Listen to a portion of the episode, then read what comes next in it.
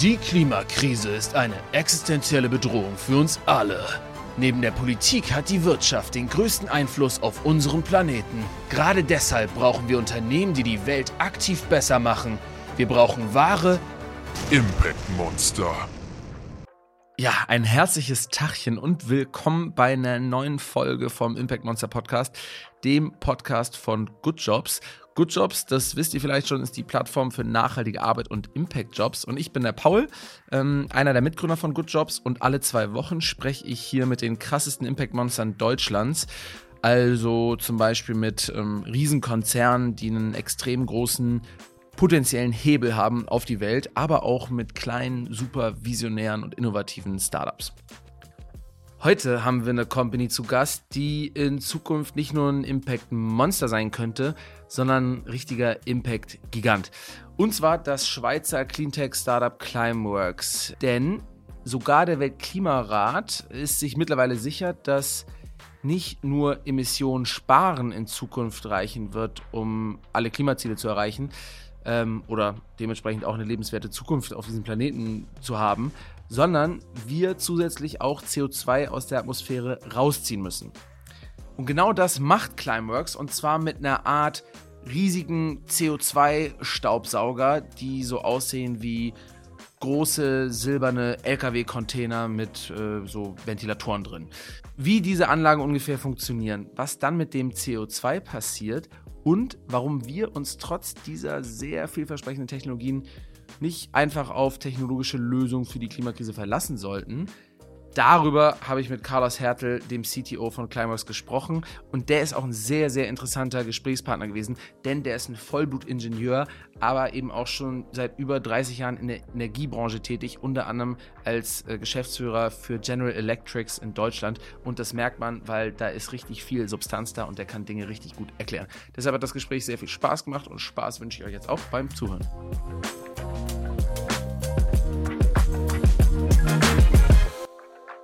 Wo kommst du eigentlich ursprünglich her? Aus dem Süden? Schwer zu sagen, weil hm. ich so viel umgezogen bin. Mhm. Also eigentlich bin ich äh, eher gebürtig so aus dem Norden. So Hannover, die Gegend um Hannover mhm. rum, habe aber lange im Rheinland gelebt. Äh, jetzt mittlerweile die Stadt, wo ich am längsten gewohnt habe, ist München. Ich bin aber ich bin kein Münchner und ich werde mhm. auch kein Münchner mhm. mehr werden. Mhm. Äh, habe lange im Rheinland gelebt, ähm, dann wieder eine Zeitweise, äh, habe ich schon gesagt, dann etwa zehn Jahre in der Schweiz, mhm. in Zürich. Also wenn mich immer fragt, was ist heimatlich, würde ich sagen, dann ist es eher so der, ist es eher so der südliche Niedersachsen. Mhm. Aber da kenne ich praktisch niemanden mehr, weil da waren aber kritische Jahre, die ich da verbracht ja. wo sich so ein Heimatgefühl ausbildet. Ja. Und am längsten gelebt habe ich bis jetzt in München von allen Städten. Mhm. Äh, aber wie gesagt, das ist für mich, ich würde nie sagen, ja, ich bin jetzt irgendwie in Münchner, bin jetzt mhm. wieder angekommen, sondern ich fühle mich da immer noch als ein Zugrosten. Der Westen zumindest ja so die Energieheimat Deutschlands, ne?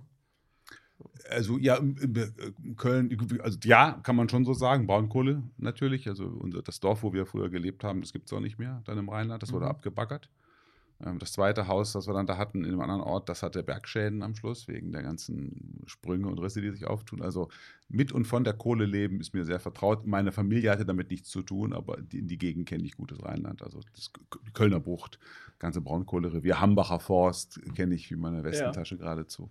Carlos, kannst du dich heute darauf committen, dass ähm, aufgrund von Climeworks-Anlagen niemals Familien aus ihren Häusern ausziehen müssen? Nein, das nicht. Das nicht. Dafür ist es auch viel zu weit in der Zukunft. Das, was wir machen, hat ja eine, hat ja eine sehr, sehr lange Zeitperspektive. Und ja. äh, wenn wir mit dem, was wir machen, wirklich mal einflussreich sind, weil CO2 aus der Atmosphäre in klimarelevantem Maßstab entfernt wird.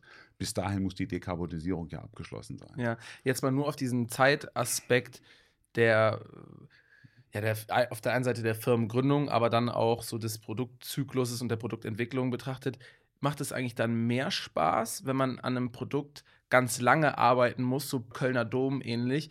Und dann weiß man aber auch, das könnte eine Lösung sein, die für immer da ist oder die halt wirklich einen riesigen Impact hat. Oder denkst du dir auch manchmal, boah, es wäre auch geil, wenn man einfach so ein Produkt hätte, was so gefühlt nach einem halben Jahr oder nach einem Jahr ähm, marktreif, dann ne, in, ein Jahr später in allen Ländern und super schnell skalieren und alles geht einfach ein bisschen flotter? Es gibt in, in dem Maßstab, in dem wir denken müssen, gibt es nichts, was ganz schnell skaliert. Alles dauert sehr lange. Bestes Beispiel dafür sind erneuerbare Energien, die wir ja in Europa seit 30 Jahren fördern und die mittlerweile ja auch sehr wettbewerbsfähig geworden sind, wenn man an Strompreis, Störungskosten denkt. Aber auch nach drei Jahrzehnten exponentiellen Wachstums machen sie erst einen ganz kleinen Teil der globalen Energieerzeugung aus. Man denkt bei industrieller Infrastruktur immer in Jahrzehnten. Was dann die Herausforderung ist und was, wo es Spaß macht, ist, dass man eine Lösung hat, die man dahin bringt, dass sie praxistauglich ist, mhm. dass sie wirklich funktioniert und dass dann, was man Deployment nennt, also das Ausrollen im großen Maßstab beginnen kann. Aber man weiß, dass man letztlich den globalen Impact, den man sucht, den wird man gar nicht mehr erleben in seiner eigenen Karriere. Das gilt aber auch für die Gründerväter und Gründermütter von Solarenergie und von Wind, die damit in den 70er Jahren angefangen haben und heute wahrscheinlich zum großen Teil nicht mehr im Beruf sind. Und du hast äh, lange Zeit äh, General Electrics in Deutschland äh, geleitet. Ähm, und äh, da ist der Erfinder, der Thomas Edison, ähm, der musste noch länger warten, bis der eigentlich dann auch mal sieht, wie sozusagen eine Erfindung äh, äh, vielleicht dann die ganze Welt ähm, mitbestimmen und verändern kann. Also damals waren es dann vielleicht auch noch manchmal 20, 30 bis zu 100 Jahren, ähm, wo solche Zyklen äh, abliefen. Also können wir eigentlich schon froh sein, dass du jetzt sagst, jetzt schauen wir eher auf Jahrzehnte, oder? Also es geht, ja, geht schneller. Ja, es geht, sicherlich geht es schneller. Ähm, der Unterschied zu vielen Dingen, die auch zwar lange dauern äh, für globalen Impact, aber die morgen schon implementiert werden, ist, dass bei Klimatechnologien die eigentliche Wirkung ja der Klimaschutz ist. Und das ist also als Wirkung spürbar nur ganz langfristig. Also es hat niemand lokal etwas davon, wenn eine Anlage dort steht, die CO2 abschaltet. Das mhm. verbessert die Lebensqualität nicht. Es macht auch niemanden gesünder oder irgendwas anderes. Und das war bei vielen anderen Technologien anders. Also die Gemeinden, die sich einen Windpark hingestellt haben, egal wie unbedeutend der auf globalem Maßstab war, die haben da drauf geschaut mit Stolz und gesagt, wir haben unseren eigenen Strom, wir brauchen keinen Atomstrom oder keinen Kohlestrom oder was auch immer gerade unbeliebt war zu dem Zeitpunkt. Oder Edison verhilft der Elektrifizierung im Haushalt zum Durchbruch. Wir haben kein Gas mehr, wir haben jetzt Glühbirnen. Dass das nur in einigen wenigen Städten und in wenigen Regionen der Welt zu seiner Lebenszeit passiert ist, war für die Benutzer der Technologie ja kein Problem. Er hatte mhm. ja trotzdem zufriedene Kunden. Und das ist bei uns ein bisschen was anderes. Wenn man äh, Carbon Removal macht, muss man wissen, dass das etwas ist, was niemandem unmittelbar Nutzen bringt, sondern eigentlich ein Dienst für die Menschheit ist und auch nur langfristig wirkt. Mhm. Von daher ist es schon was anderes als das Beispiel Glühbirne oder das Beispiel Auto vielleicht mhm. im 19. Jahrhundert oder das Beispiel Kernkraft vielleicht nach der Zeit des Krieges. Mhm. Aber wenn wir generell so über technischen Fortschritt sprechen, dann hat man ja in verschiedenen Bereichen auch so verschiedene Wachstumskurven des Fortschritts. Ähm, viele sprechen generell immer bei Technologie und, und, im digitalen Zeitalter von einem exponentiellen Wachstum, was die Technologie angeht. Ähm, du hast jetzt aber auch gesagt, in, in, manchen Feldern ist es mal schneller, mal weniger schnell. Und gerade jetzt schielen ja alle so ein bisschen gespannt auf die künstliche Intelligenz, ähm, die theoretisch auch alle Dimensionen unseres Alltags irgendwie durchdringen und verändern könnte. Ist das was, wo ihr so im Geheimen manchmal mit rechnet und sagt, hm, wenn wir in 10 oder 20 Jahren in dem Feld schon viel weiter sind, könnte uns das auch helfen, ähm, was die Skalierung unserer Anlagen angeht. Einfach dadurch, dass man bestimmte Entwicklungsschritte schneller gehen kann, Berechnungen machen kann, auf andere Technologien kommt. Ist das was, was irgendwie realistisch ist oder ist das, sind diese Themenfelder noch zu weit auseinander? Ja, also natürlich wird man besser und schneller in der Entwicklung. Ob das jetzt der Einsatz von Simulationsmethoden ist oder ob das neue Materialien sind oder ob das allein die Fähigkeit ist, über Kommunikationstechnologie vielleicht äh, schneller Kunden oder Zulieferer zu erschließen. Das ist schon alles richtig. Aber die große Infrastrukturtechnologie hat schon ihren ganz eigenen Zeitmaßstab. Mhm hinter denen man nicht ohne weiteres zurückkommt. Und das hat vor allen Dingen damit zu tun, dass man erstens nur im Feld lernen kann wenn ich eine große Anlage im Feld baue, dann kann ich das nicht vorher im Labor durchgetestet haben und bin mir sicher, sie wird funktionieren. Sondern der eigentliche Beweis der Funktionsfähigkeit steht erst im Feld. Das heißt, ich muss immer erstmal eine Anlage bauen, um rauszukriegen, macht sie das, was ich denke. Wenn sie es nicht macht, muss ich sie verändern, muss wieder bauen und dann in der nächsten Runde gehen. Also Lerngeschwindigkeiten bei großer Infrastruktur sind inhärent langsam. Also bessere Dämme bauen für Stauseen oder bessere Deiche bauen, um die Flut zurückzuhalten, das kann man nicht im Labor. Das kann man tatsächlich nur da draußen, wo die Realität ist. Und der Grund, wieso man es im Feld machen muss, ist, weil es einfach unmöglich oder so schwer zu modellieren wäre? Das sind die berühmten, die Unknown Unknowns. Das, was man nicht weiß, ist das, was einem typischerweise das Genick bricht. Im Labor und im kleinen Maßstab hat man die Dinge im Griff, von denen man sowieso weiß, dass sie einen Einfluss haben. Aber ganz konkrete Wetterbedingungen, geologische Gegebenheiten oder allein schon die Frage, wie schwierig und langwierig ist das, eine Genehmigung für ein bestimmtes Projekt zu bekommen. Das kann ich nicht vorher am grünen Tisch diskutieren. Das muss ich erst dann erleben, wenn es soweit ist. Wenn ich den Telefonhörer oder meine Telefonkonferenz beginne und sage, ich würde gern bei Ihnen was machen. Was muss ich denn dafür tun, damit ich bei Ihnen ein Projekt bauen kann? Mhm. Und wenn wir uns, uns das, wir haben das eine Thema CO2-Abscheidung aus der Atmosphäre. Das Thema zwei ist, das CO2 geht dann in den Boden, wo es ja dauerhaft gespeichert werden soll. Die Geologie unten im Boden lässt sich natürlich mit bestimmten Simulationstools etwas besser erfassen, als man das vor 50 Jahren konnte. Aber man ist weit davon entfernt, am Rechner eine Vorhersage zu machen, dann kommt die Bohrung und zack, alles erfüllt sich, sondern ah, hm, damit haben wir jetzt ja gar nicht gerechnet, weil das so genau vorher nie gemacht worden ist. Und gut simulieren kann man immer nur das, von dem man schon weiß im Prinzip, wie es geht. Also die Anwendung bekannten Wissens auf eine ähnliche Konfiguration. Dafür ist ein Computer perfekt, weil sie eigentlich alle Informationen, die man dafür braucht, schon drin haben und nur neu rekombinieren. Mhm. Aber extrapolieren in eine Umgebung, die man noch nicht kennt, eine Anwendung, die man nie gemacht hat, da hilft einem auch die Simulation nicht weiter. Man unterstützt damit die Entwicklung, aber die letztliche Antwort ist immer im Feld. Das ist Punkt 1. Punkt 2 und fast noch wichtiger ist, dass man bei großer Infrastruktur immer sehr tiefe Zulieferketten braucht. Also nämlich ähm, Elektronikkomponenten oder elektrische Systeme brauchen am Schluss, um es ganz einfach zu sagen, Kupfer. Irgendwo geht da Kupfer in Leitungen rein. Und wenn die Kapazitäten des Welt, der Weltkupferproduktion erschöpft sind, muss irgendjemand eine neue Kupfermine aufmachen.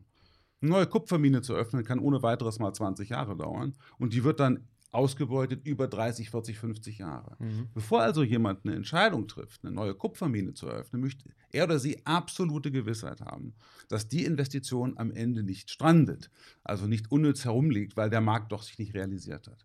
Und das geht längs der ganzen Wertschöpfungskette. Wir sind ganz am Ende des Prozesses, wir bauen die Anlage, wir brauchen sehr viele Zulieferer und ganz am Schluss auch Materialproduzenten. Und das sind so verlangsamende Effekte in der Zulieferkette, weil alle erstmal verstehen wollen, ist das echt oder ist das jetzt vielleicht nur ein Hype? Kommt das wirklich und wenn ja, wie schnell? Und das hält die Leute jetzt davon ab, ganz schnell rein zu investieren. Und dadurch bekommt man in der Expansion von Infrastruktur immer solche verlangsamenden Effekte rein, die bedeuten, man kann nur so und so schnell wachsen. Mein Beispiel von vorher, 30 Jahre exponentielles, ungebremstes Wachstum der erneuerbaren Energien. Wind und Solar machen heute weniger als 5% der globalen Primärenergieerzeugung aus. Nach drei Jahrzehnten exponentiellen Wachstums die Wachstumsgeschwindigkeiten sind natürlicherweise begrenzt. Mhm. Das ist interessant. Ähm, was, wie langsam die Geschwindigkeit dann trotzdem in manchen Feldern einfach bleibt, trotz des technischen Fortschritts. Ähm, die Geschwindigkeit jetzt in dem äh, Gespräch wollen wir dadurch erhöhen, dass wir dich durch eine unserer ersten zwei Kategorien äh, jagen. Die Kategorie heißt Monster Statements und da lege ich dir jetzt einen Halbsatz vor und du musst ihn spontan, kurz und knackig vervollständigen. Monster Statements. Climeworks ist ein Impact Monster, weil. Weil wir uns dem eigentlichen Monster stellen. Das Monster unserer Zeit ist der Klimawandel. Auf die Straße kleben würde ich mich für. Ja, wahrscheinlich für gar nichts, dafür bin ich zu alt und zu feige, aber ich bewundere Menschen, die das tun und sich auch dem öffentlichen Druck aussetzen. Aber wenn das auf die Straße kleben hilft, die Emissionsziele zu erreichen, die wir uns gesetzt haben, dann würde ich das auch tun. Ob das hilft in der Form, wie erwünscht, das weiß natürlich keiner. Um die 1,5 Grad Grenze nicht zu überschreiten, müssten wir massiv abbauen, was unseren Energieverbrauch betrifft. Der oder die beste Klimapolitikerin, die wir je hatten, ist bis jetzt hatten wir noch keine gute. Es gibt, wir haben viele gute Absichten, aber eine Politikerin oder einen Politiker, den ich für effektiv gehalten hätte, wo ich sagen würde, vor der Person und nach der Person sind zwei unterschiedliche Zeitphasen. Diese Person hat tatsächlich die Weichen umgestellt und es geschafft, die Leute mitzunehmen. Die haben wir noch nicht gesehen. Nicht mal die Klimakanzlerin. Noch nicht einmal die Klimakanzlerin. Und das heißt schon was. Der sinnvollste Job der Welt ist? Da muss ich nachdenken darüber. Was ist der sinnvollste Job der Welt? Die Menschen davon zu überzeugen, dass wir eine Chance haben, aus eigenem Antrieb, Überzeugungskraft aufzubringen, aus eigenem Antrieb die Krise in den Griff zu bekommen. Dann verbringen wir unsere Zeit ja hier gerade gar nicht so schlecht. Wenn ich etwas verbieten dürfte, dann? Wenn ich was verbieten dürfte, würde ich verbieten, dass man die Verantwortung für die Probleme immer weiterreicht und jemand anderen findet, der zuerst mal was machen muss oder die zuerst mal was machen muss. Transparenz ist? Transparenz ist gesund, weil ganz viel von dem, äh, was wir auch machen, mit Vertrauen zusammenhängt. Die Währung im Klimaschutz und vor allen Dingen in Klimatechnologien ist Vertrauen. Gerade deswegen, weil man so ganz genau ja nicht weiß, wann die Wirkung einsetzt, in welchem Umfang sie da ist, was die Motive der jeweiligen Parteien sind.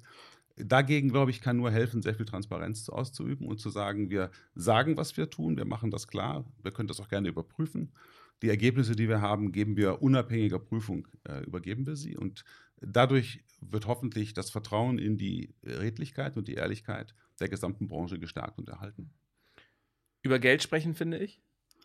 Über Geld habe ich noch nie gesprochen. Ich bin in meinem Leben nie angesprochen worden auf Geld. Also wenn du mit Geld Gehalt meinst.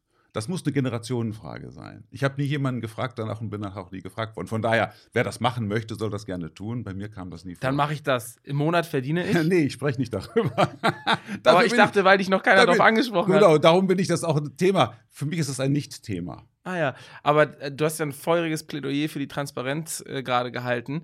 Ähm, kannst du mir dann, wenn du mir schon jetzt nicht dein Monatssalär verrätst, kannst du mir dann erklären, warum du es nicht tust? Und das machen ja auch viele andere nicht. Also du bist ja jetzt nicht dann auch nicht der Einzige. Warum äh, ist irgendwie für, mich das, die Frage des Geldes. Ich habe immer in jedem Kontext, in dem ich gearbeitet habe, habe ich immer relativ genau gewusst, wie die Gehaltsstrukturen sind. Und habe mich immer dort wiedergefunden, wo ich eigentlich sein musste. Und äh, ich hätte nie gearbeitet irgendwo nur, weil ich dort mehr Geld verdiene. Ich habe keinen Job gekündigt, weil ich keine Gehaltserhöhung bekommen habe und hatte immer das Gefühl, zu jedem Zeitpunkt, dass ich mindestens so viel persönlich rausnehme aus der Arbeit, wie ich reinstecke. Mhm. Und das Geld hat dabei im Allgemeinen die geringere Rolle gespielt. Ich würde mhm. sogar behaupten, dass viele Menschen, die in Positionen großer Verantwortung sind, mehr Geld verdienen, als sie sinnvoll ausgeben können. Mhm, bestimmt, klar. Jetzt hast du es gerade schon verraten, du wurdest eigentlich in großen Konzernen sozialisiert. Ähm, und dem wollen wir jetzt nochmal genauer auf den Grund gehen. Das musst aber nicht du machen, denn unsere nächste Kategorie ist der CV-Check. Und da haben wir jetzt einfach mal kurz deinen Lebenslauf zusammengefasst. Du darfst höchstens ähm, Dinge verbessern, korrigieren und einsilbig ergänzen. Der CV-Check. Du hast nämlich Maschinenbau in Aachen und Luft- und Raumfahrttechnik in München studiert, hast dann promoviert und in Zürich habilitiert, ähm, dort auch gelehrt. Anschließend bist du relativ schnell bei General Electrics gelandet. Das ist ein richtig fetter Konzern, äh, weltweit über 80 Milliarden US-Dollar Umsatz wir haben es schon gesagt, Glühbirnenerfinder äh, Thomas Edison war ähm, der Gründer in den USA. Dort hast du über 15 Jahre lang in vielen verschiedenen Positionen gearbeitet, unter anderem als, glaube ich, CEO und CTO für Deutschland. Ähm, war aber auch nur ein Job von dir. Ähm, alles andere wäre auch langweilig, hast natürlich mehrere Stationen gehabt. Ähm, während du bei GE warst alleine, ähm, hattest du viele verschiedene Positionen, ähm, teilweise auch Ehrenämter in Aufsichtsräten, Vorständen, zum Beispiel bei der Max-Planck-Gesellschaft an der TU München. Ähm, und alles ist dabei so im Themenfeld Wissenschaft, Energie und Unternehmertum. 2020 bist du dann bei Climeworks eingestiegen. Darüber sprechen wir heute. Ähm, und ja, ganz kurz für alle: Climeworks, ähm, wir haben schon ein bisschen drüber gesprochen. Ihr macht Direct Air Capture, also ihr entzieht quasi mit einem riesigen CO2-Staubsauger, den Vergleich hörst du oft, ähm, CO2 aus der Luft. Ähm, und wie kam es eigentlich dazu, dass du nach so einer langen Konzernkarriere äh, zum Startup gekommen bist? Darüber haben wir eigentlich nichts gefunden. Na gut, dazu kann ich ein bisschen was sagen. Ja. Der Rest stimmt soweit ganz gut. Vielleicht eine kleine Anmerkung. Thomas Edison ist natürlich einer der Gründerväter, aber das Unternehmen GE ging hervor aus einer Verschmelzung mehrerer Unternehmen, ah. die damals von den entscheidenden großen Bankern seiner, ihrer Zeit äh, eingefädelt wurde. Und Edison hat General Electric in der Form nicht gegründet, sondern seine Firma war die Edison Electric Company. Aber das ist natürlich ein ganz wesentlicher Teil der späteren. Wieder den Wikipedia-Artikel so gelesen, dass er bestätigt hat, was ich wissen wollte und nicht äh, mir neue Sachen beigebracht hat. Genau. Aber wir sind eigentlich noch nicht fertig mit dem CV-Check. Du darfst aber kurz und knapp ergänzen, wie du auf Startup gekommen bist. Ja, also äh, zum einen muss ich sagen, äh, kurz und knapp nur, ich bin 2018 bei GE ausgeschieden, als die Firma in einer großen Krise war. Und für mich äh, das mehr oder weniger der Auslöser oder die Motivation war, nochmal was ganz anderes zu tun in meiner Karriere und bin dann selbstständig geworden als ein Berater. Ähm, vor allen Dingen für die Themen Organisationsentwicklung, Innovationsmanagement, äh, auch ein bisschen Coaching von Führungskräften und dergleichen. Und dann ist es oft so in der Branche durch Zufälle, man trifft Menschen, die wieder Menschen kennen, man wird zusammengebracht. Und so kam ich mit den Gründern von Climeworks zusammen und habe dort zunächst als Berater für einige Monate gearbeitet, in einer Transformationsphase des Unternehmens, die einen größeren Schritt vor sich hatte und bin dann erst nach einigen Monaten als CTO eingestiegen, als auch uns allen bewusst war, mehr als ein Berater kann die Firma eigentlich profitieren von jemandem, der die Technik und die Produktentwicklung managt und der mit einer gewissen Perspektive von außen reinkommt, die eben da heißt, wie macht man das in einem großen Unternehmen, das rund um Produkte organisiert ist, wie zum Beispiel eine GE oder eine Siemens oder eine Mitsubishi oder ähnliche Unternehmen. Mhm. Mm, da bist du dann aber, du hast gesagt, du hast vorher schon bei GE aufgehört, bist dann aber 2020 offiziell äh, bei Climeworks ähm, als Mitarbeiter auch eingestiegen. Ähm, elf Jahre davor wurde Climeworks schon gegründet, ähm, nämlich äh, 2009. Und damals hat gefühlt jetzt so in der breiten Öffentlichkeit niemand über Direct äh, Air Capture gesprochen. Und es war sogar noch umstrittener, als es heute ist. Also es war richtig umstritten. Man hat in Zweifel gezogen, ob das überhaupt was bringt, ob man das überhaupt machen sollte. Ähm, heute gehört es mit zu dem heißen Scheiß, wenn man so im Climate Tech-Bereich sich umschaut. Und äh, unter anderem deshalb wurde auch sehr viel in euch investiert. Also ihr habt bei so großen Zahlen kann man ja auch gut aufrunden, knapp eine Milliarde, also 800 Millionen Euro äh, oder Franken ähm, schon an äh, Finanzierung äh, aufgenommen, 200 ähm, Millionen Euro von Ministerien und Stiftungen, circa 600 Millionen Euro ähm, in eurer letzten Finanzierungsrunde durch verschiedene teilweise riesige internationale Investoren, zum Beispiel der Staatsfonds aus äh, Singapur, glaube ich. Ja. Ähm, der ist mit dabei. Und wenn Staatsfonds irgendwo mit dabei sind, äh, dann ist das meistens schon eine größere Sache. Und ähm, heute habt ihr bei Climeworks, zumindest laut LinkedIn, so circa 330 Mitarbeiterinnen und ähm, habt ihr auch irgendwo den Umsatz eigentlich veröffentlicht? Äh, das, das weiß ich nicht ganz genau, ob wir okay. einen Umsatz veröffentlichen. Das, da müsste ich selber nachschauen. Also könntest du jetzt nicht aus, nicht aus, der Hüfte rausknallen, weil du noch nicht weißt, ob ihr den veröffentlicht oder nicht. Aber ihr macht schon Umsatz. Ja, wir machen Umsatz, aber ich kann äh, dir verraten, dass in, der, in dem Bereich Carbon Removal äh, niemand Profite macht. Ja, sondern ja. alles ist heute noch eine Investition in die Zukunft hinein, für alle Unternehmen, die ja, dort tätig Carlos, sind. ich werde meinen Kindern, ähm, so Gott will, irgendwann erzählen, dass ich äh, schon auf Amazon bestellt habe, als Amazon noch miese gemacht hat. ja. Da kann so, ich mich auch noch dran genau. erinnern. Wir haben, ja, wir haben ja heute weniger. Und da waren Scheu. die schon lange am Start.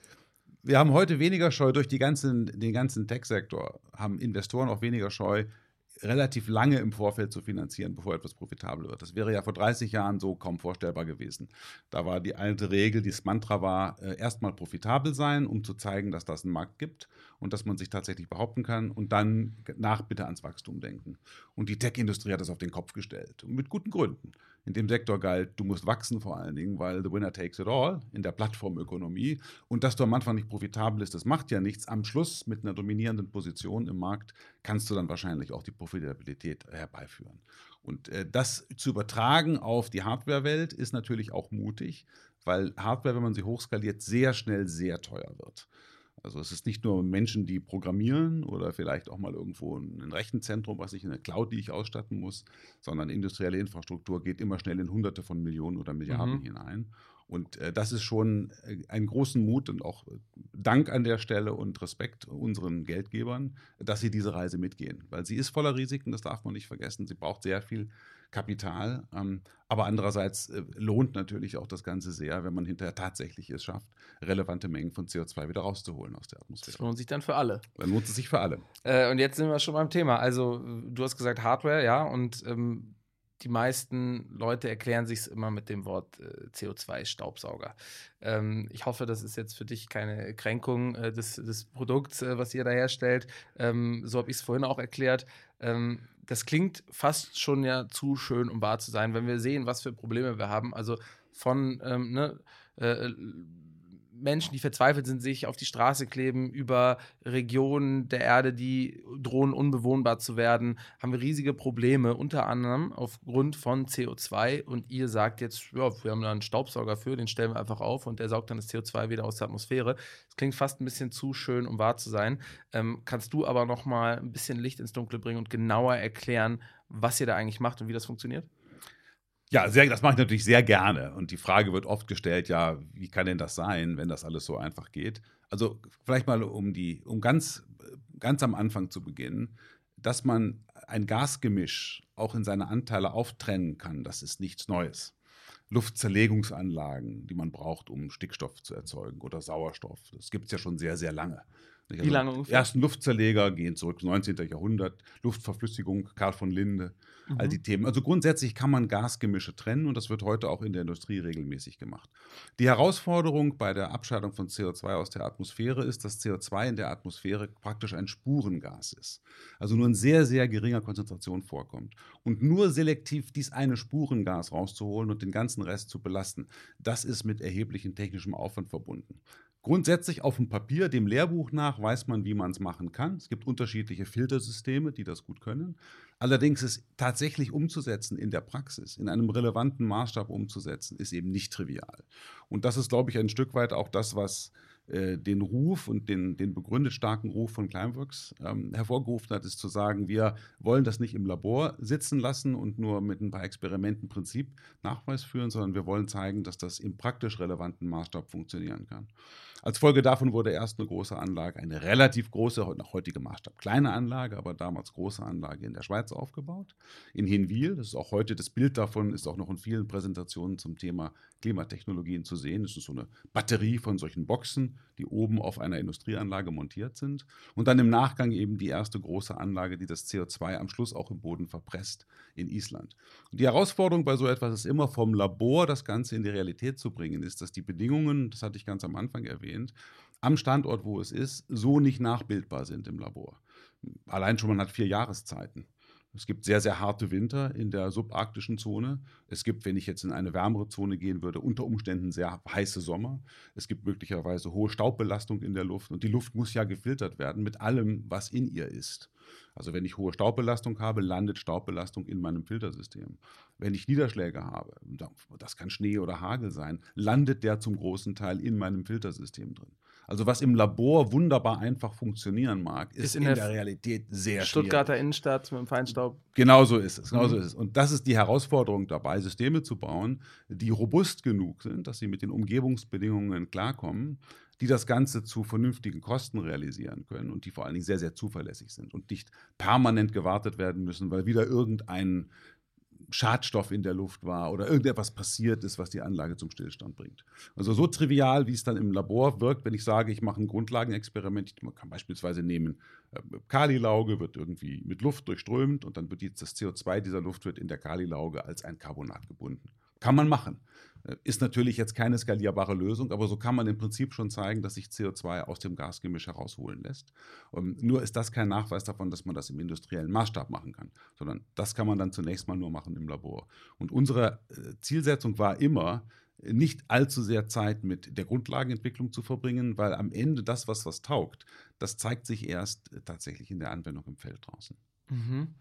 Und ähm, so zur Funktionsweise und zu den Anlagen selbst. Ähm, also mittlerweile, du hast gesagt, es gibt ein früheres Bild noch von einer Anlage aus der Schweiz, ähm, wo so Boxen aufgestellt sind. Mittlerweile ähm, kann man bei den Anlagen, die auf Island stehen, gibt es ja im Internet noch ein paar Bilder, ähm, das sind so silberne, also große silberne Boxen, wo man vermutet, so Ventilatoren dahinter, ähm, die dann wiederum angeschlossen sind an große silberne Container. Es sind viele Boxen mit Ventilatoren, dann ein großer Container dahinter, so würde ich es jetzt beschreiben. Ähm, das äh, glänzt, sieht schön aus und steht sozusagen in Island in der Landschaft rum.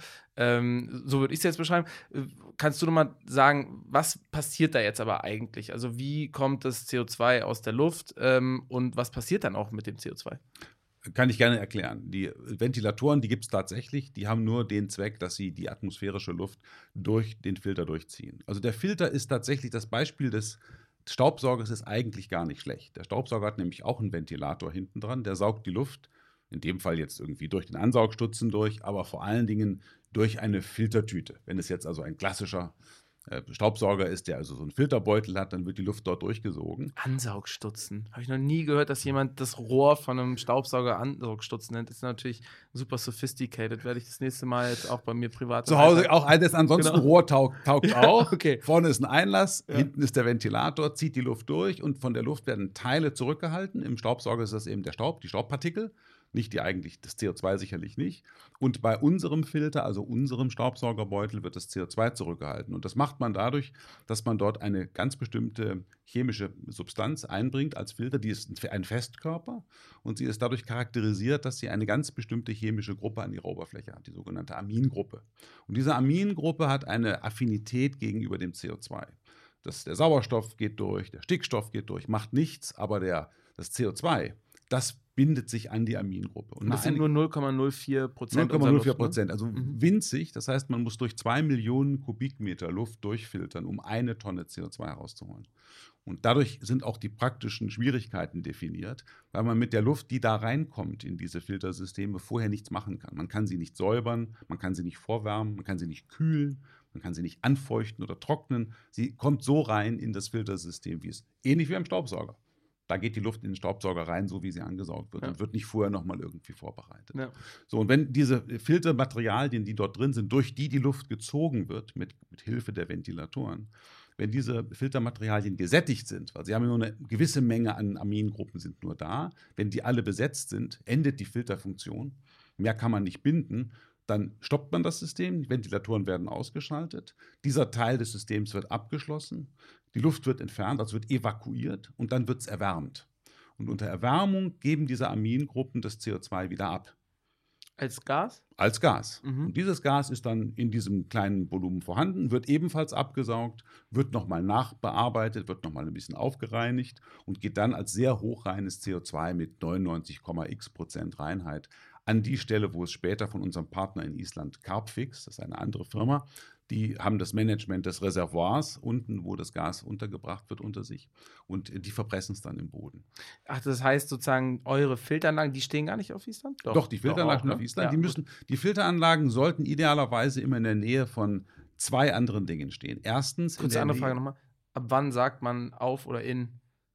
Das hängt bei Inseln, weiß ich nicht sagt. Sagt man in Australien, auf Australien? Nein, man sagt in Australien. ja. Ich glaube, wenn es glaub, Länder sind, würde ich mal fast sagen, dass es fast immer in ist. Okay, aber hätte ich auch sagen, sie stehen nicht in Island. Es ist ja. auf Sylt, aber ja, vielleicht genau. stehen sie auch auf Island, aber wie dem auch sei. Okay, sie stehen in der Nähe von Reykjavik. Ja, okay. Sagen wir es mal so. Und das ist natürlich die Hauptstadt von Island. Ja.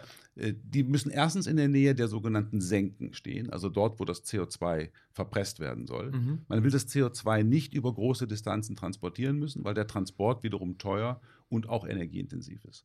Und zweitens müssen sie stehen in der Nähe von grüner Energie. Wir brauchen vor allen Dingen Wärmeenergie. Das habe ich vorher dargestellt. Ich muss diese Filtersysteme erwärmen, damit sie das CO2 abgeben. Und die Wärme muss möglichst CO2-frei erzeugt werden. Es würde also nichts nutzen, wenn ich neben unserer Anlage einen großen Ölbrenner stelle, der mir Wärme erzeugt und dann jede Menge CO2 produziert. Dann würde meine Anlage netto überhaupt kein CO2 abscheiden. Sondern die Wärme und der Strom, den wir verbrauchen, muss selbst schon quasi CO2-frei erzeugt sein. Und auf Island geht das wunderbar mit Geothermie. Da habe ich beides, sowohl Strom als auch Wärme. Mhm. Man könnte sich auch vorstellen, dass man in anderen Gegenden der Welt mit solarer Wärme arbeitet. Vielleicht Windstrom und Solarwärme. Aber Geothermie ist eigentlich der ideale Partner für mhm. Anlagen unseres Typs. Mhm. Und jetzt hast du gesagt, ihr bzw. euer Partner, ähm, der presst das CO2 in die Erde. Da braucht man ein bestimmtes Gestein für weil dieses Gestein A dann sicher ist, dass das CO2 halt nicht irgendwie wieder rauskommt und B sich auch nach ein paar Jahren ähm, verdinglicht wieder?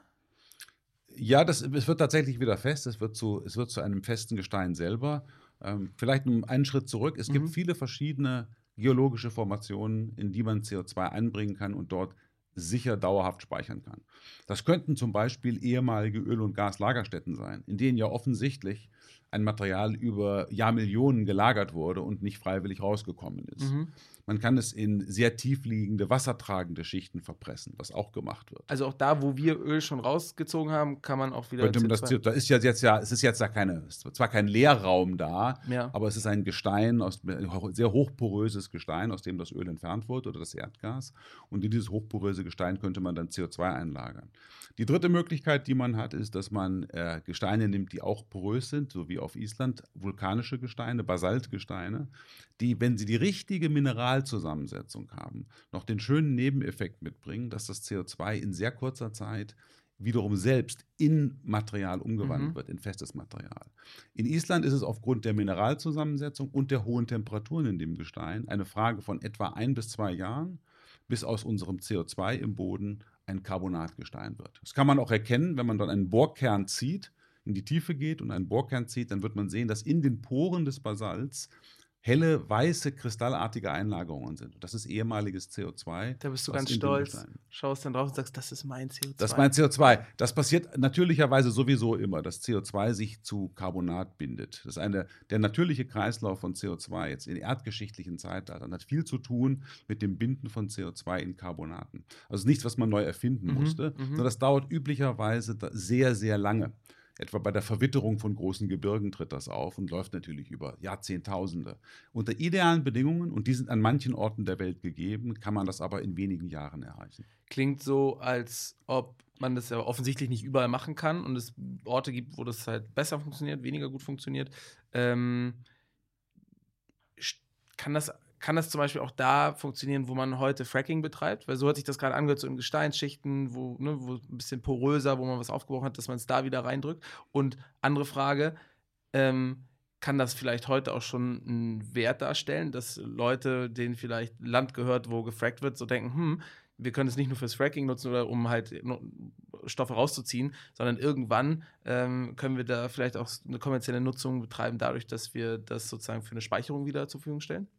Also ich glaube nicht, dass man die Gebiete, in denen heute Fracking betrieben wird, dass man die benötigt als Speicherstätten unbedingt. Mhm. Also ich glaube, Mhm. die, die, die gesamt heute verfügbaren ähm, Speichervolumina weltweit oder Speicherkapazitäten sind bei weitem ausreichend, Ah, die, die okay. man schon kennt. Also man müsste jetzt nicht hineingehen dort in die Gebiete, wo noch künstlich Gestein aufgebrochen Ja. wird. Aber es gibt einen anderen Punkt, den du ansprichst. Da möchte ich jetzt kurz was dazu sagen. Nämlich kann man das CO2 verwenden, um das dann im Boden rein, um damit was zu machen. Tatsächlich wird CO2 heute kommerziell eingesetzt, um Lagerstätten von Erdöl, die langsam an Produktivität verlieren, wieder in die Ausbeute zu steigern. Das nennt sich Enhanced Oil Recovery, also erhöhte erhöhtes äh, Ausbeute der Mhm. Öl- und Lagerstätten, weil CO2 die Eigenschaft hat, das Öl aufschwellen zu lassen. Und wenn das Öl sich in seinem Volumen vergrößert, erhöht sich der Druck im Boden und dann kann ich mehr rausziehen. Das ist ein sehr, ein sehr kontroverses Thema, weil es Firmen gibt, die sagen, das ist eigentlich sehr sinnvoll, weil dann können wir das CO2 aus der Atmosphäre für diesen Zweck einsetzen und lassen dann, wir holen das Öl zwar raus, aber dafür geht das CO2 in den Boden. Das ist ja irgendwie so ein bisschen so ein Tausch. Das eine C Mhm. geht raus, das andere C kommt rein. Wir bei Climeworks machen das überhaupt nicht. Uns ist das sehr wohl bewusst. Und äh, das ist ein sehr, wie gesagt, kontrovers diskutiertes Thema, ob man das machen soll. Aber CO2 wird heute schon in den Boden verpresst, um die Produktivität von Öl- und Gaslagerstätten zu erhöhen. Dieses CO2, was da verpresst wird, kommt aber nicht aus der Atmosphäre, sondern kommt typischerweise aus natürlichen Vorkommen von CO2. Es gibt ehemalige, also auch Basaltdome, die vulkanischen Ursprungs sind. Wenn man die anbohrt, kommt CO2 von ganz alleine raus. Und das CO2 kann man dann dahin transportieren, wo man es gerne verpressen möchte zum Zweck der erhöhten Gewinnung von Öl und Gas. Ähm, nach unserer Recherche ist es aktuell in Deutschland noch nicht erlaubt, CO2 nach einer, oder im Kontext einer kommerziellen Nutzung wieder in den Boden zu bringen.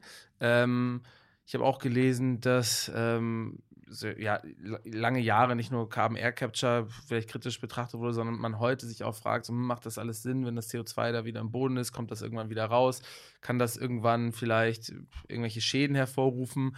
Du hast vorhin äh, ne, mit Braunkohle angesprochen, äh, dass es in solchen Gebieten, wo das gefördert wird, irgendwann Risse in Häusern geben kann, vielleicht auch manchmal Erdrutsche. Ähm, und, und, und deshalb gab es Leute, die sich, haben sich dafür ausgesprochen, dass vielleicht solche Speicherstätten dann einfach auf hoher See ähm, sein sollten. Ähm, du hast ja gesagt, es gibt eigentlich genügend Speichervorkommen auf der Welt. Ähm, macht das denn Sinn, dass man irgendwann sagt, ja, ähm, so die ganz großen Dinger, die wollen wir dann eigentlich irgendwo äh, im offenen Meer versenken, weil wenn es da mal äh, ruckelt und schüttelt, ist es weniger schlimm? Ja, es gibt ja bereits Erfahrungen mit dem Verpressen von CO2 in Lagerstätten, die unterhalb des Meeres liegen. Das Mhm. wird vor allen Dingen in, in Norwegen sehr intensiv betrieben. Also die norwegische, die staatliche Öl- und Gasfirma Equinor, früher Statoil, äh, betreibt seit mittlerweile über 30 Jahren eine CO2-Abscheidung und CO2-Sequestrierung, wie man sagt, also das Verpressen im Boden, äh, auf der offenen See, in der, oben in dem, im, im arktischen Meer. Und das ist bislang äh, problemlos gewesen, äh, sehr effektiv, funktioniert sehr gut. Also es gibt dabei jetzt eine Menge Erfahrungen in dieser entsprechenden Industrie.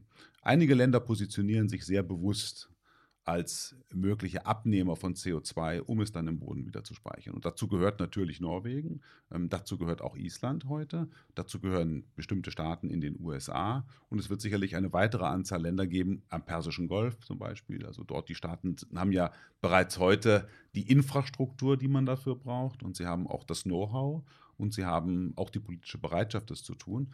Und ja, das stimmt, Deutschland hat in einem ganz anderen Kontext vor relativ langer Zeit schon beschlossen, dass das Verpressen von CO2 im Boden nicht zulässig ist. Da laufen ja gerade Diskussionen, ob man sich das weiter wird erlauben können, zu sagen, das soll jemand anderes für uns machen, wir wollen es nicht im eigenen Haus haben. Dass es eine, ein höheres Risiko gibt in sehr dicht besiedelten Gebieten, wenn man mit der Geologie unten arbeitet, ich glaube, das ist unbestritten. Das wird man sicher sehr genau prüfen müssen, ist allerdings eine Problematik, die wir heute auch schon generell bei der Ressourcenförderung haben und etwas, das wir auch haben bei der Geothermie. Wenn man das in sehr dicht besiedeltem Gebiet macht, kann man tatsächlich auch leichte Erdstöße auslösen damit. Das ist eine Frage der Erfahrung, eine Frage der Zeit, welche Methoden besonders sicher sind und welche Methoden möglichst wenig Nebenwirkungen haben. Mhm. Was ich aber glaube, was nicht in Ordnung ist, ist, dass die Länder sagen, äh, bei mir kommt das nicht hin, ähm, nicht vor meiner Haustür bitte, es gibt jemand anderen, der soll es uns abnehmen. Das haben wir ja schon bereits beim Müll das Problem, dass wir das Müll um die Welt, den Müll um die Welt herumschicken, weil wir sagen, na, bei uns, man kann ihn nicht mehr deponieren, man darf auch keine Verbrennung mehr machen, dann können wir es ja auf Schiffe laden und in fremde Länder bringen und dann mhm. sollen die sich darum kümmern. Mhm. Also um unser CO2-Problem, und das gilt für jedes Land, werden wir uns am Schluss auch selber kümmern müssen. Genauso wie mit atomaren Endlagern oder auch genau, dem identisch. Aufstellen von äh, Windrädern. Identische Situation, identische Situation, ja. das ist Eigenverantwortung, das muss man schon selber machen. Ja. Ähm, und Geld verdient ihr heute, aber auch in Zukunft dann vor allem, ähm, dadurch, dass ihr CO2 aus der Atmosphäre saugt und Firmen euch dafür bezahlen könnten, also dieses sogenannte Offsetting betreiben könnten, ähm, indem sie quasi sich äh, klimaneutral rechnen, äh, ihr CO2 abschreiben können, dadurch, dass ihr es aus der Atmosphäre zieht und sie euch dafür bezahlen, oder? Vereinfacht gesagt? Ganz vereinfacht, ganz vereinfacht gesagt, macht das so den Eindruck, als mhm. sei das so. Und ich glaube, so auf den ersten Anschein ist das auch in Ordnung. Also was wir machen, ist, wir verkaufen quasi äh, Carbon Removal, also das Verpressen von CO2 als eine Dienstleistung, die dann Firmen, die dafür bezahlen, gegen ihre eigenen Emissionen rechnen. Ich möchte aber hier ein bisschen weiter ausholen. Langfristig ist das nicht das, worum es geht. Weil langfristig geht es darum, dass man den CO2-Gehalt der Atmosphäre von den Niveaus, den er dann erreicht haben wird in Zukunft, wir wissen noch nicht genau, wie hoch das gehen wird, wieder runterbringt um ihn in, äh, in sicheren Bereichen zu halten. Ob das jetzt um die 420 ppm sind oder 415. Es gibt Menschen, die verlangen, dass man eigentlich weit unter 400 wieder zurück muss, vielleicht 350 ppm. Es gibt noch aggressivere Forderungen. Man muss da pragmatisch sein. So ganz beliebig viel CO2 wieder rausholen wird man nicht können. Wo sind wir jetzt gerade? Wir sind jetzt gerade bei überhalb von 420 ppm. Mhm. Wir wissen nicht genau, wie hoch es noch gehen wird. Aber wenn man sich die Prognosen des IPCC anschaut, dann ist die Aussage recht klar. Wir haben den Schritt 1, Dekarbonisierung. Das geht nur durch Vermeiden von Emissionen. Da können wir keinen Beitrag leisten. Schritt 2 ist aktives Restaurieren oder Regenerieren der Atmosphäre, indem die großen Mengen an CO2, die jetzt zu viel drin sind, wieder rausgeholt werden müssen. Und das ist das letztlich, wofür Dinge wie Direct Air Capture gemacht werden. Das ist etwas, was nach den Prognosen des IPCC im großen Umfang, im Umfang von Gigatonnen pro Jahr um es mal, also es ist mehr, also eine Gigatonne ist mehr, als Deutschland insgesamt aktuell emittiert pro Jahr. Es sind gewaltige Mengen von CO2, die wieder raus müssen. Und im Bereich mehrerer Gigatonnen pro Jahr muss man CO2 aktiv abscheiden. Und dafür braucht man Technologie und dafür muss man eine Infrastruktur aufbauen.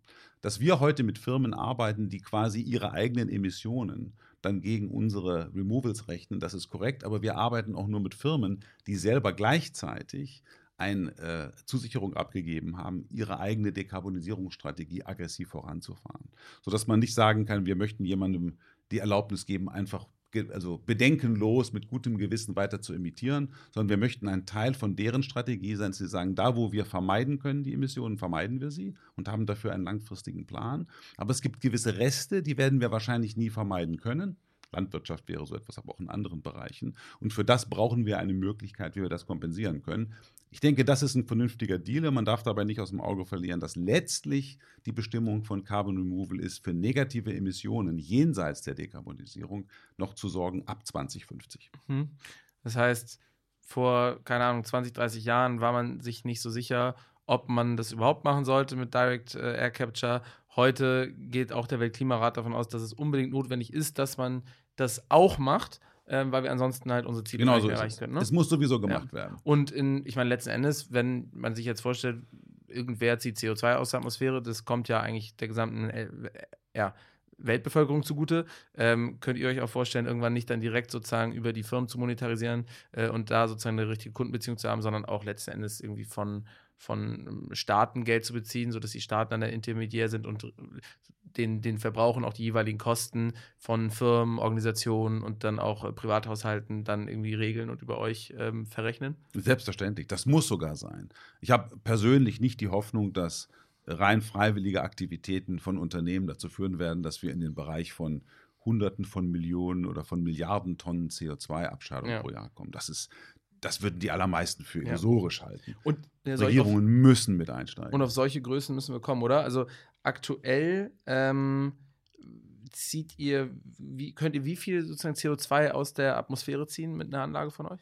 Also die Anlage, die auf Island steht, ist mal ausgelegt gewesen auf eine Kapazität von etwa 3.000 bis 4.000 Tonnen pro Jahr.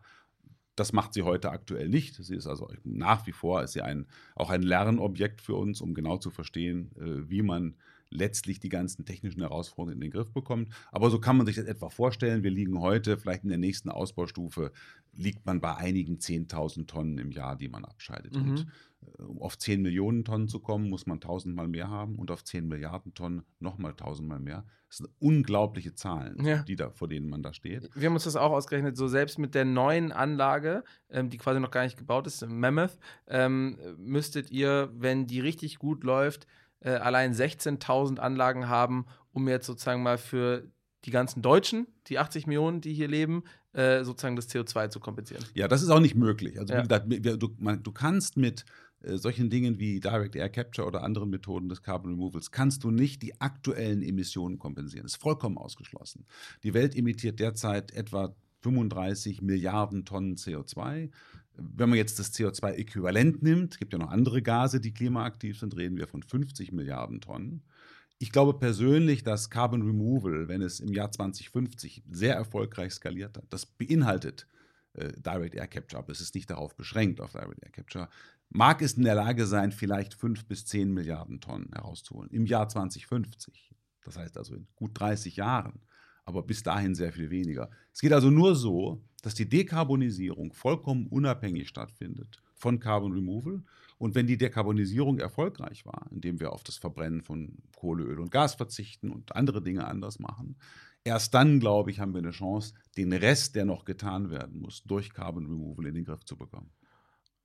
können wir es trotzdem so ein bisschen ins Verhältnis rücken, was jetzt auch meinetwegen fürs Jahr 2050 ähm, gesprochen, ähm, Carbon oder Direct Air Capture äh, für einen Anteil sozusagen an der Lösung haben kann, wenn man jetzt sagt, die Lösung ist halt eben äh, sozusagen auch die Reduzierung von CO2, Einsparung erneuerbarer Energien, ähm, gleichzeitig aber eben auch äh, sozusagen Air Capture, Removal. Ähm, du hattest ja gesagt, okay, diese 750, äh, 730 Gigatonnen, ähm, die bis zum Jahr 200 2100, glaube ich, ähm, äh, aus der Atmosphäre gezogen werden müssten. Ähm, das das äh, sind unvorstellbare Größen aktuell. Ähm, Im Jahr 2050 könnten wie viele Milliarden Tonnen rausgezogen werden? Ich glaube, dass das Direct Air Capture muss eine, eine faire Chance haben. Also bei kritischer Betrachtung all der Randbedingungen, die man hat, muss Direct Air Capture die Chance haben, auf etwa eine Milliarde Tonnen Kapazität pro Jahr zu wachsen Mhm. bis ins Jahr 2050. Genau. Ich glaube, dass die maximale Kapazität, die Direct Air Capture leisten kann, wahrscheinlich im Bereich von wenigen Gigatonnen liegt. Und der, die Beschränkung dabei ist vor allen Dingen der Energieverbrauch. Also für etwa eine Gigatonne Abscheidung von CO2 pro Jahr, wenn man ein, ein, eine gute technische Entwicklung prognostiziert und sagt, wir werden immer schlauer im Laufe der Zeit, wie wir das mit weniger Aufwand machen können, dann denke ich, wird man wahrscheinlich in der Größenordnung von etwa 5% der Weltenergie, Weltenergiebedarfs wird Direct Air Capture verwenden. Mhm. Das ist angesichts der Herausforderungen, vor denen wir sind, wahrscheinlich vertretbar.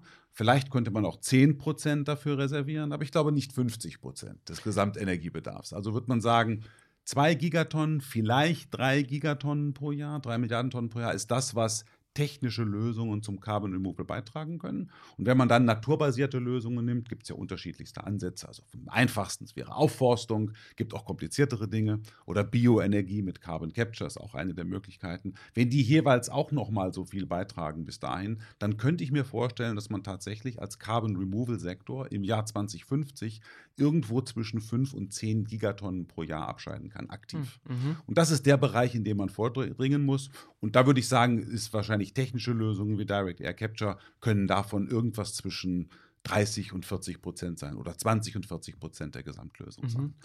Und ähm, was ist auf dem Weg dahin äh, euer größtes Hindernis, eure größte Challenge? Ist das, sind das so diese Dynamiken, die jetzt vielleicht auch ein, eine CO2-Bepreisung mit sich führt? Das heißt, rechnet sich die Arbeit, die ihr überhaupt schon macht? Oder ist es sozusagen der technische Fortschritt, dass ihr einfach in, ja, äh, gezwungen seid, äh, jedes Jahr so und so weit zu kommen mit euren Anlagen ähm, und, und, und das eigentlich auch der größte Knackpunkt sein wird? Ja, also die Knackpunkte gibt verschiedene. Ich würde es mal runterkochen auf die drei, die ich für die wichtigsten halte. Äh, Knackpunkt Nummer eins ist äh, Markt oder ich sage mal einfach Nachfrage, Abnahme von CO2 Removal Services. Die ist heute ausschließlich bestimmt durch das, was was einzelne große Firmen und viele Individuen, aber nur in sehr, sehr kleinem Umfang, würde ich dazu sagen. Privatkunden kaufen ja auch bei uns so ein Abonnement, mhm. so und so viel Kilo pro Jahr, aber das ist, glaube ich, fast mehr wichtig von, vom Thema äh, die Bevölkerung überzeugen. Aber wirtschaftlich gesehen ist das, was große Firmen investieren, sehr viel bedeutender.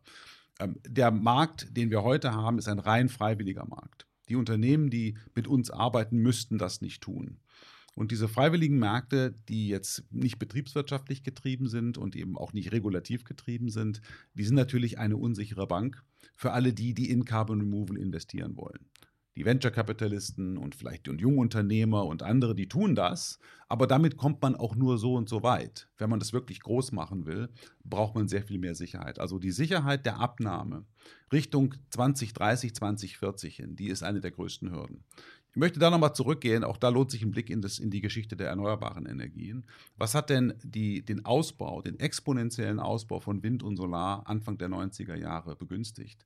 Das war damals nicht das Erneuerbare Energiengesetz, sondern das hieß das Gesetz zur Einspeisevergütung erneuerbare Energien oder irgend so etwas. Und das hat im Prinzip Folgendes gemacht. Es hat den Anbietern von erneuerbarem Strom eine unlimitierte Absatz garantiert nämlich über, ihr könnt einspeisen ins Netz, was auch immer ihr produzieren könnt, aber wir setzen einen maximalen Preis dafür fest.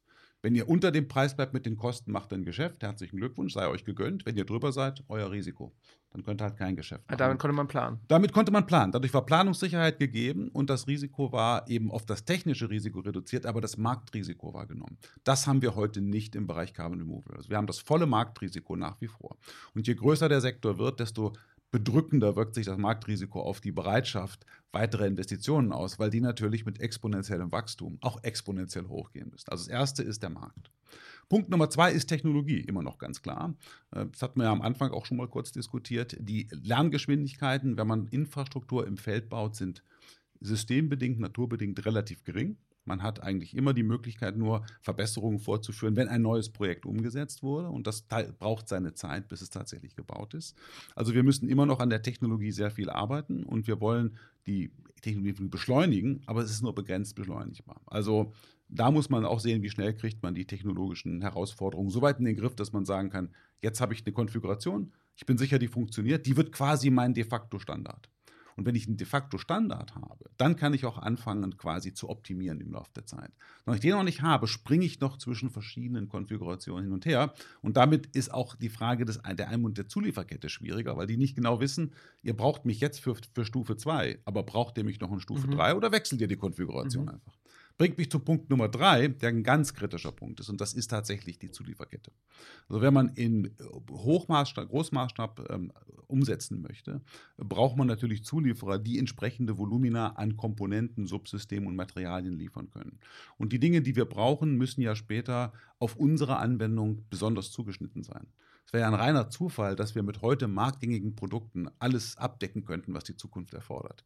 Wir können jetzt mal die ersten Prototypen und Demonstrationssysteme bauen und zeigen im Prinzip, wie es funktioniert.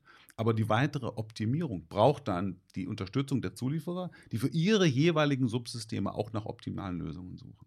Und die Zulieferer müssen dafür entsprechende Kapazitäten aufbauen. Die Kapazitäten werden sie aufbauen, wenn sie Sicherheit haben über die zukünftige Geschäftschance. Und damit komme ich wieder bei Thema 1 an. Wenn die Abnahme nicht sicher ist, wenn ich keine Planungssicherheit habe, habe ich Schwierigkeiten, meine Zulieferer dazu zu bewegen, eigene Investitionen vorzunehmen.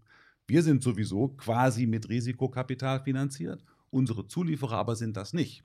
Das sind alles Unternehmen, die ja, was man Opportunity Costs ja. haben. Die haben laufendes Geschäft und müssen sich überlegen, ihre Ressourcen umzuschwenken auf eine neue Anwendung. Und die schauen drauf und sagen sich, ich finde das toll, ich würde euch gerne unterstützen, aber ich bin mir nicht sicher, ob der Markt, den ihr mir da gerade erklärt, ob der so kommen wird oder nicht. Erst wenn ich das besser weiß, bin ich bereit, selber ins Risiko zu gehen.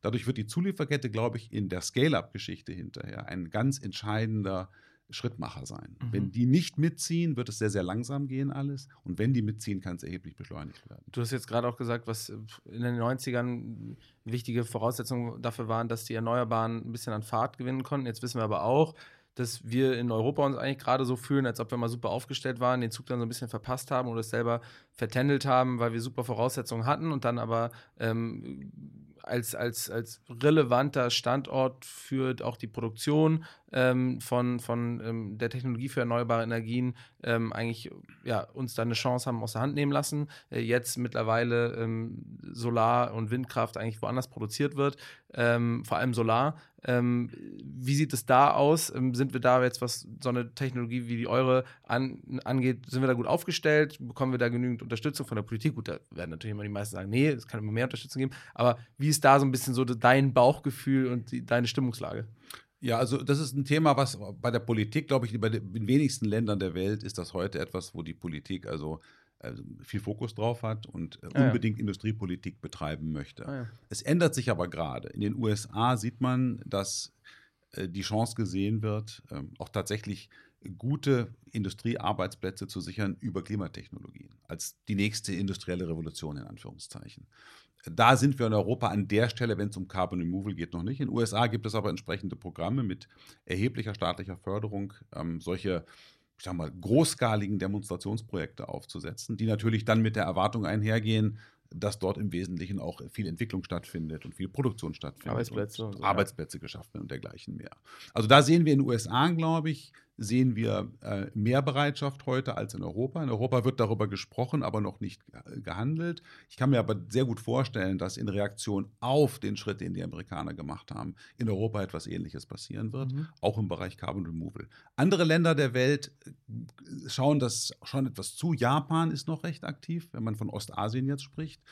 In China gibt es ein gewisses Interesse, ähm, aber noch nicht sehr groß. Es ist ja auch keine Exportchance heute. Es ist ja noch kein, kein profitabler, stark wachsender Markt. Ähm, andere Länder, auch da bieten sich an eher als Standorte für solche Anlagen. Wenn ich jetzt also an den, an den Oman denke oder an die Vereinigten Arabischen mhm. Emirate, würden sagen, wir haben eigentlich ideale geologische Voraussetzungen. Wir wollen jetzt diese Anlagen nicht bauen und entwickeln, aber wir würden sie gerne bei uns betreiben um dann da irgendwie an der Wertschöpfungskette teilhaben zu können.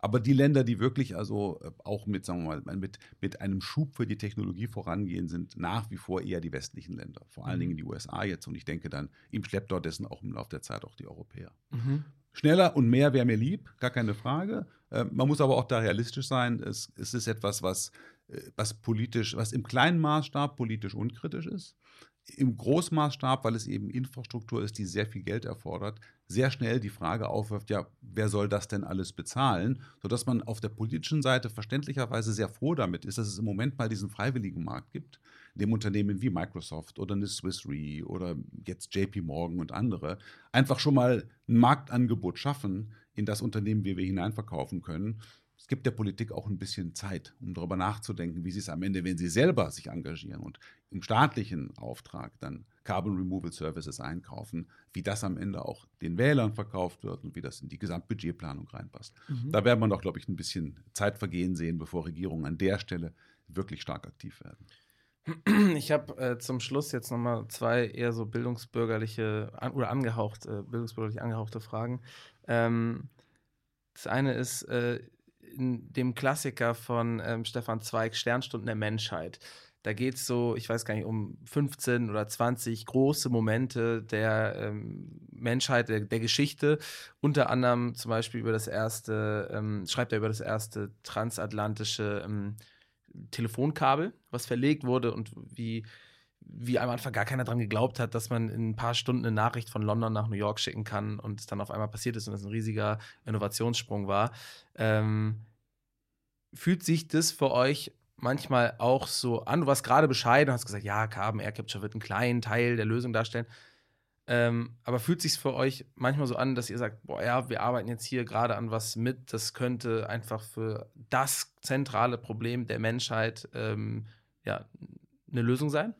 Ja, das fühlt sich schon so an. Ich möchte es nochmal vielleicht zurückkommen. Auch in so einem geschichtlichen Kontext, dass ja. man sagt, später wird man sich an uns erinnern. Was ist dann der Zeitpunkt, an dem, an dem man das festmachen kann? Was ist das Unterseekabel, ja, ja. was ja auch, glaube ich, nur zwei Stunden funktioniert hat? Ja, genau. Ähm, Dazu ein kurzer Kommentar. Das Beispiel ist ganz wunderbar mit dem Kabel, weil es nämlich auch etwas zeigt, was im Labor schon lange funktioniert hat und auch Telefonnetze im regionalen Maßstab funktioniert haben. Die Frage war nicht, kann man Informationen übertragen über so ein Kabel, sondern kann man, schafft man das wirklich, das mit einem Unterseekabel zu machen, was ja alle möglichen Hürden. Ja. Da gibt es irgendwie unterseeische Schlammlawinen und irgendwie das bricht dann, da komme ich nicht ran, ich kann es nicht reparieren. Das war die Frage, das, nicht, dass man es grundsätzlich nicht Bei der ersten Tour hat sogar das Kabel nicht auf ein Schiff gepasst und deswegen mussten sie quasi mit zwei Schiffen so sich treffen in der Mitte. Genau. Ne? Ja. Insofern ist das Beispiel ganz wunderbar, das passt. Ähm, wenn ich bescheiden bin, dann bin ich deswegen bescheiden, weil ich weiß, und das ist, glaube ich, auch gute Praxis in der, in der Branche, dass es nicht die eine Lösung gibt, die alles kann, sondern dass es ein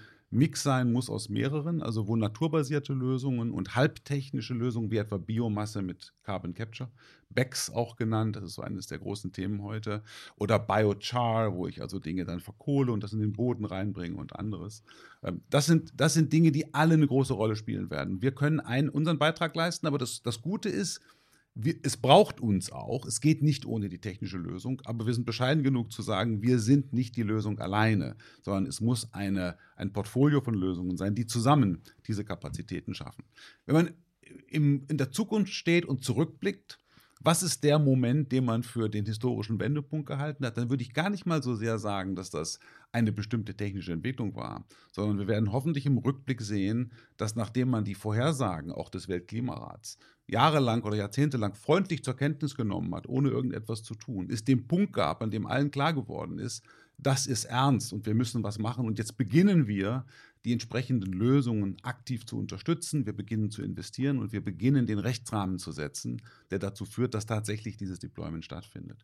Das könnte der Zeitraum sein, in dem wir jetzt gerade uns befinden, wo sehr viel in Bewegung ist. Ich hoffe, dass es so ist. Und was ist aber dann das, das, das Kernereignis? Das Kernereignis für uns ist, glaube ich, dass wir, das, und wir kommen auf den Punkt Vertrauen zurück, dass die Aufgabe unserer Branche heute ist, das Vertrauen, das in sie gesetzt wird, in den nächsten Jahren zu rechtfertigen. Mhm.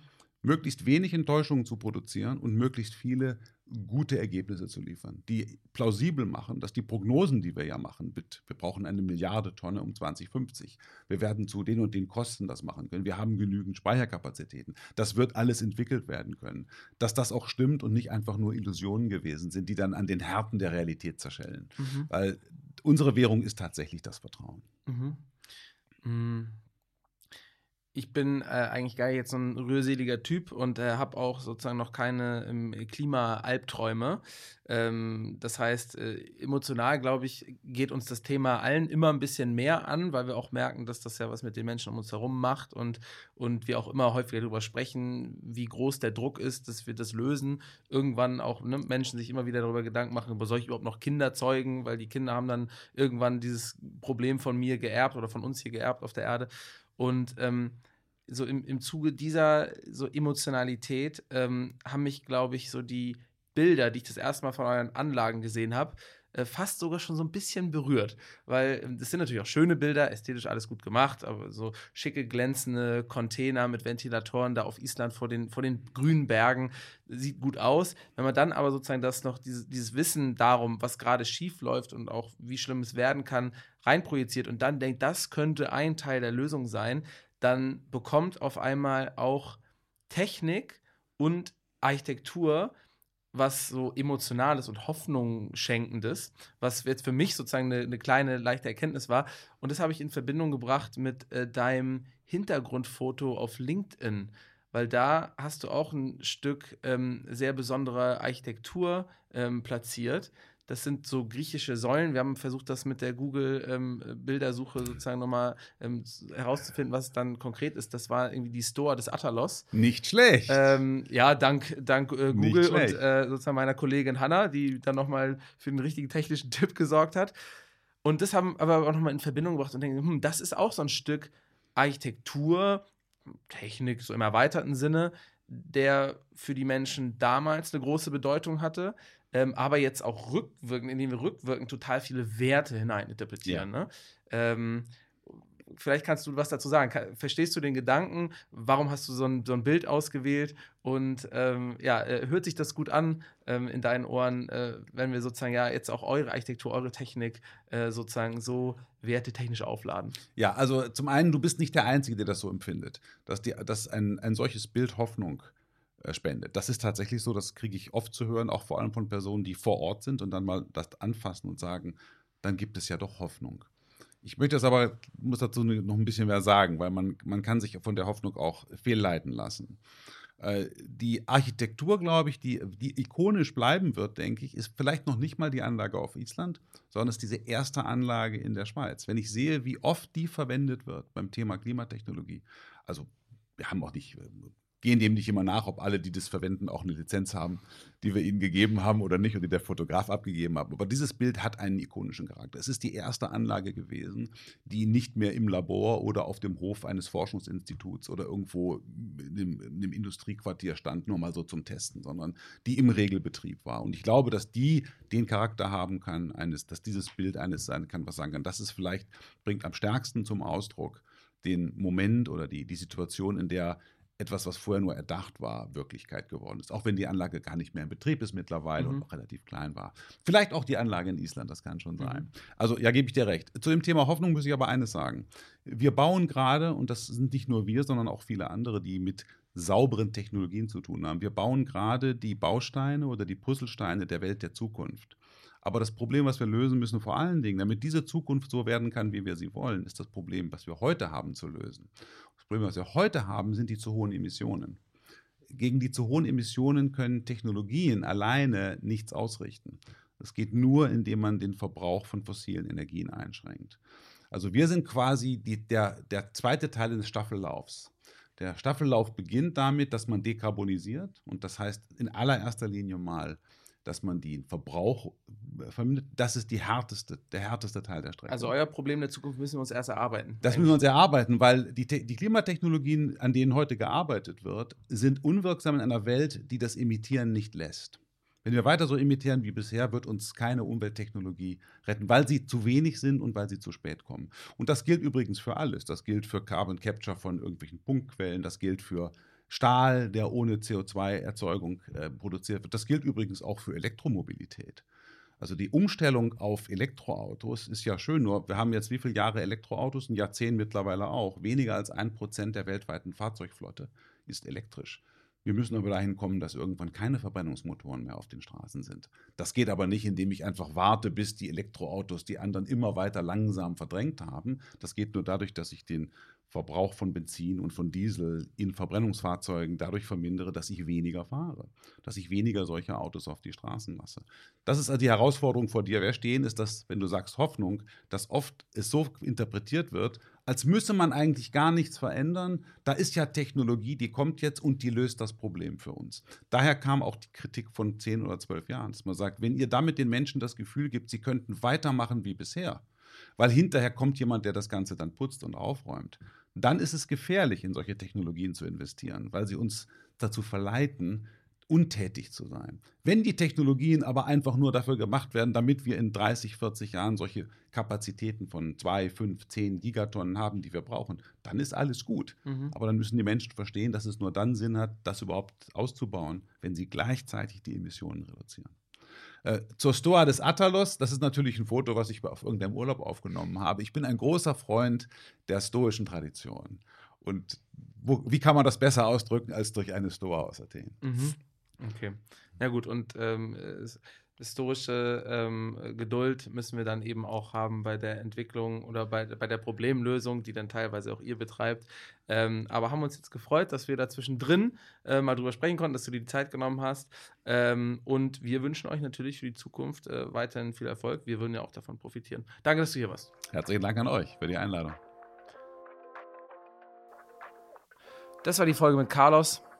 Mal wieder eine neue Technologie kennengelernt, die uns in Zukunft den Arsch retten könnte. Könnte so ein kleiner klugscheißer Fun-Fact sein bei irgendwelchen Familienrunden, die man so droppen kann, wenn Leute bezweifeln, dass wir das mit dem Klimawandel noch hinbekommen, auch wenn Carlos gesagt hat, dass es in Zukunft nur ein kleiner Teil der Lösung sein wird, das Direct Air Capture. Ähm, aber besser wir haben es, als wir haben es nicht. Dementsprechend äh, wünsche ich euch einen optimistischen Tag und bis zum nächsten Mal. Tschüss.